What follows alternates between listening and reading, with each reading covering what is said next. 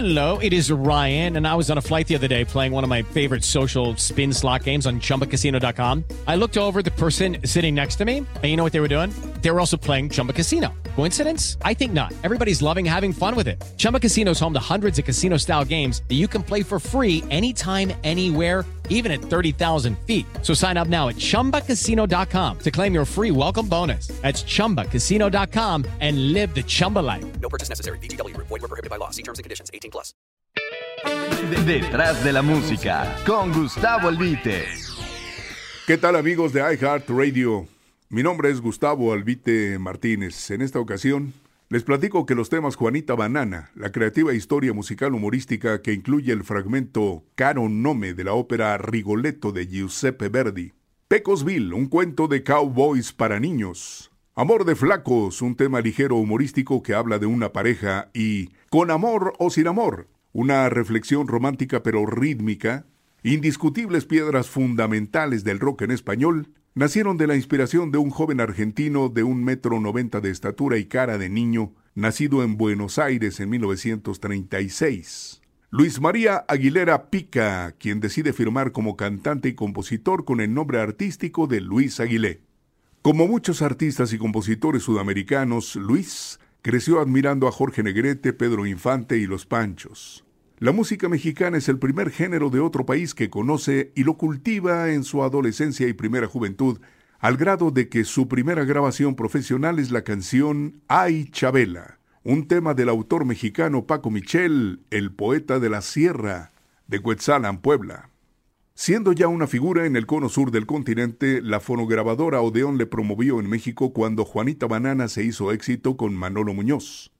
Lo lanza en nuestro país con éxitos como Pecosville y otros. Pronto Luis Aguilé suena insistentemente en el radio y los rockeros de entonces lo recuerdan por único y diferente. Su voz no es la mejor, pero tiene un gran carácter.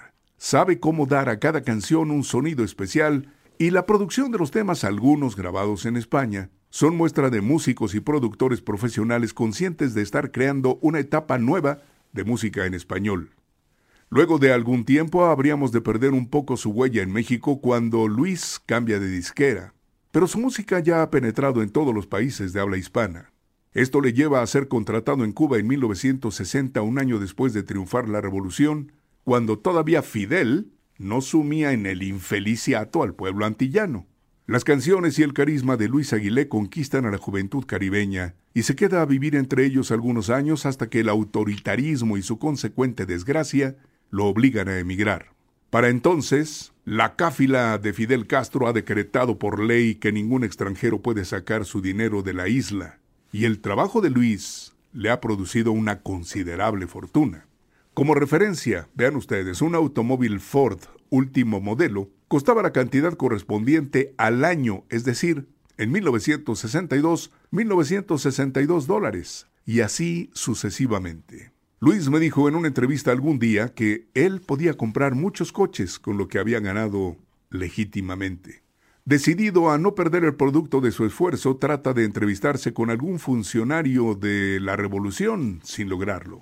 Sin embargo, en un encuentro fortuito con Ernesto Che Guevara, argentino como él, en un elevador, y una posterior convivencia entre paisanos en un festejo del correligionario de Fidel, Luis Aguilé consiguió como favor especial que el gobierno cubano le permitiera sacar 1.500 dólares solamente.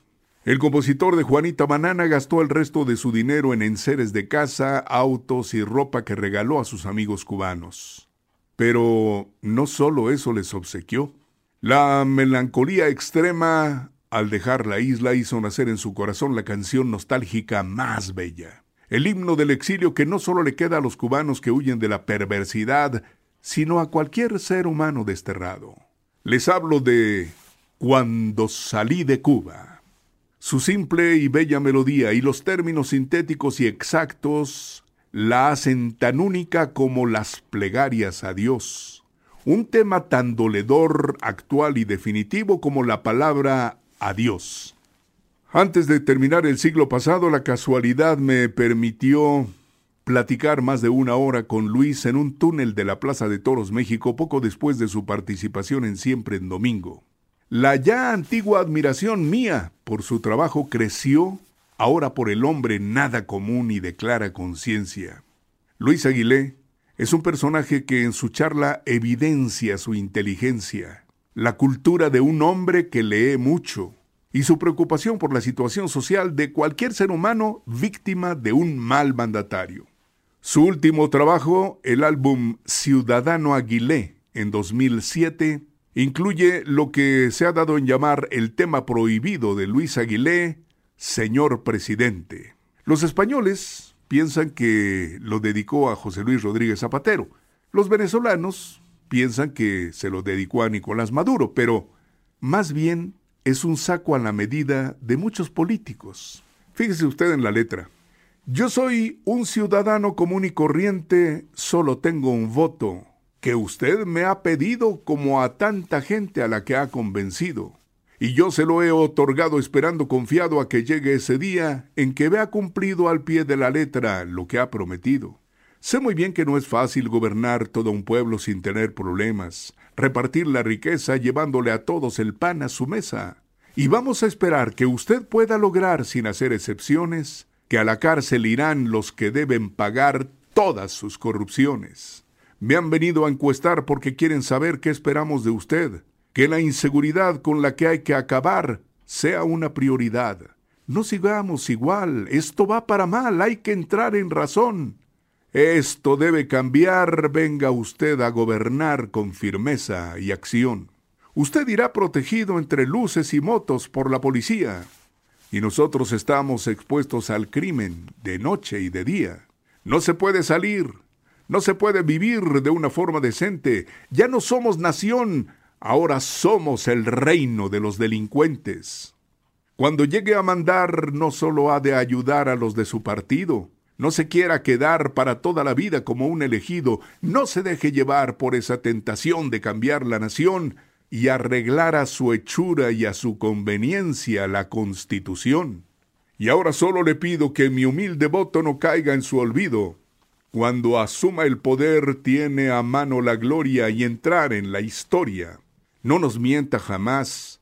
No use la demagogia engañando a la gente. Cumpla usted con honor.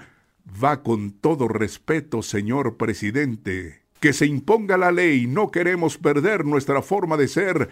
Somos gente de paz. Que no tenga ocasión de ganar el ladrón. Porque usted nos juró proteger la nación. Luis Aguilé pasó cumpleaños de sus seres queridos, fechas especiales y muchas navidades lejos de ellos, especialmente de su madre, cumpliendo compromisos de trabajo. Él sabía que era el alto precio que pagaba su condición de artista. Sin duda marcado por eso y acudiendo a su hábito de crear canciones de sus vivencias, en 1970 en las cercanías de diciembre publicó una canción de Navidad que nada dice de campanas, trineos, nieve, Santa Claus y regalos. Describe, en cambio, el hondo sentimiento humano propio de los días que cambiaron la historia con el nacimiento de un niño. Les hablo de Ven a mi casa esta Navidad, una lánguina tonada que llegaría para quedarse. Luis Aguilé, como autor, transitaba con soltura de la añoranza a la alegría. Está considerado en Europa como el creador de la música de verano. La elegancia en el vestir y su muy personal coreografía le distinguieron de cualquiera. Si usted ve sus videos encontrará a un caballero, un chansonnier de sombrero y bastón, un showman, alguien excepcional. Aquella ocasión de mi plática con él pude decirle gracias por su canción Infiel, un tema romántico diferente. Como en casi todos los casos de los compositores latinos, la retribución y el reconocimiento públicos no son los justos por diversos motivos, cuestiones terrenales. Sin embargo, allá arriba, Dios debe sonreír porque aquellos a quienes bendijo con la inspiración transmiten a los simples mortales el lenguaje divino, la música, como lo hizo Luis Aguilé. Detrás de la música con Gustavo Albite. I heart radio.